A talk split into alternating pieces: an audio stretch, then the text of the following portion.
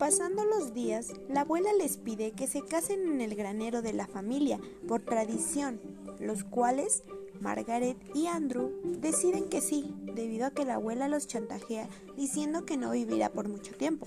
Margaret termina encariñándose con la familia de Andrew. Es por eso que el día de la boda, enfrente de todos, dice la verdad y se disculpa con ellos. Ella deja Sitka para volver a casa y ser deportada a Canadá. Andrew queda plasmado y no hace nada por detenerla es cuando se da cuenta de que también él está enamorado de ella, pero cuando intenta alcanzarla no lo logra. Es así que vuela de nuevo a Los Ángeles para confesar su amor a Margaret de una manera no un tanto ortodoxa. Ella al principio no quiere aceptar por miedo, pero después terminan besándose y aceptando la propuesta de matrimonio, pero ahora sí de verdad.